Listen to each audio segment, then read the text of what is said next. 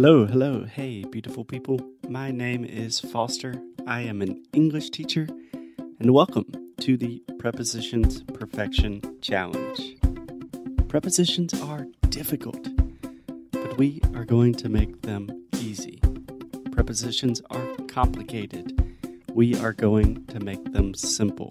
Prepositions make most students anxious and nervous. We are going to teach you how to use prepositions with confidence. And we are going to have some fun at the same time. So here we go 30 days of prepositions.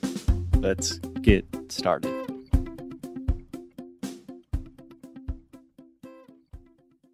We have this phrase in English. We say low hanging fruit. And I love this phrase low hanging fruit. I suppose a almost direct translation in Portuguese would be something like, sei lá, fruta que é muito fácil de pegar, ou algo assim, sei lá.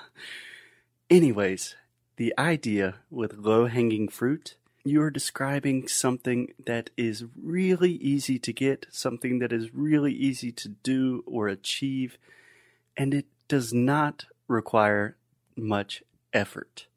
So you can literally imagine a piece of fruit that is hanging in a tree, but it is close to the ground, and it is very easy just to reach your arm up and pick that fruit from the tree. It's like an easy victory. You really don't need to do much, and you win. It's awesome. So, why am I talking about fruit? Because today we are going to get some of the low hanging fruit of prepositions. So there are some extremely common preposition mistakes that almost all of our students always make. And these are really easy mistakes to fix. And I wanted to start today with some really easy corrections, some low hanging fruit, because I think it will really help us gain momentum and it will give us a little more confidence and just get the ball rolling in the right direction. So let's get started with an easy one. Almost every single day, one of our students or someone that listens to our podcast says, I discovered you and Alexia in Spotify or at Spotify, or I discovered you from Spotify. And I have to politely smile and say, Oh, you discovered us on Spotify. So the correct preposition in this case is on. If you are listening to this, you probably discovered Inglês no Cru on Spotify. So in English, when we are talking about almost any type of platform, we use the preposition on. Okay? So, social media platforms, video platforms, music streaming services, all of these things, right? So, we say, for example, you can add me as a friend on Facebook, or I saw his photo on Instagram, or I found a new job opportunity on LinkedIn, or I'm studying English on the internet. Or Alexia loves watching videos of cute little puppies on YouTube. Game of Thrones is on HBO. You are spending too much time watching series on Netflix. Okay, so I think you get the point.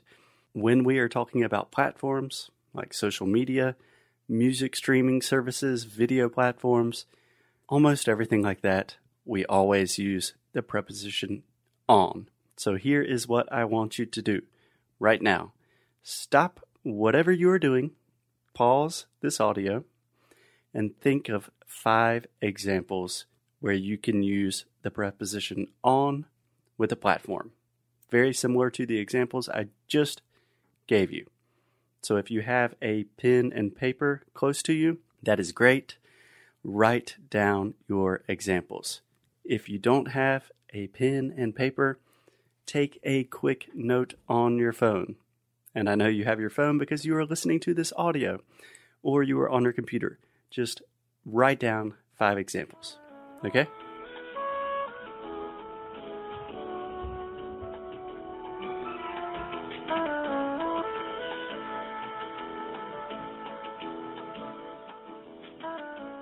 Okay, now you can start the audio again.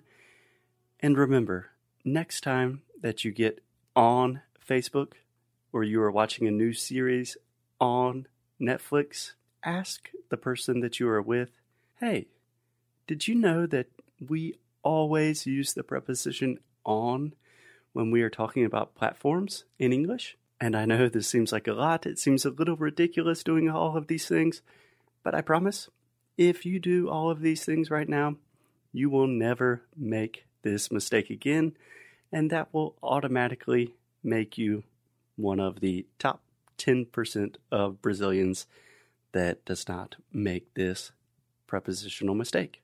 Okay, another example of low hanging fruit is when we are talking about days, months, or years. So here we go. This is easy. When we are talking about days in English, we use the preposition on. For example, the meeting is on Tuesday. Okay? The meeting is on Tuesday. But when we are talking about months or years, we use the preposition in. For example, the election is in October or I will travel to Canada in 2020, right? It's pretty simple. On for days and in for months and years. On for days, in for months and years. That's it.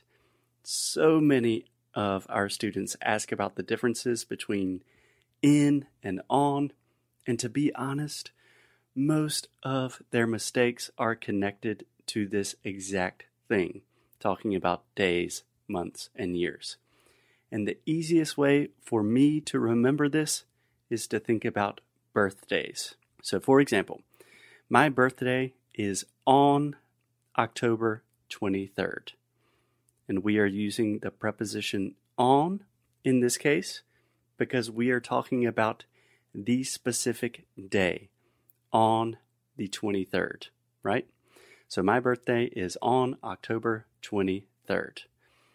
And my birthday is in October. And in this case, we are using the preposition in because we are only talking about the month of October. My birthday is in October. And finally, I can say I was born in 1989. So here we use the preposition in because we are referring to the year 1989.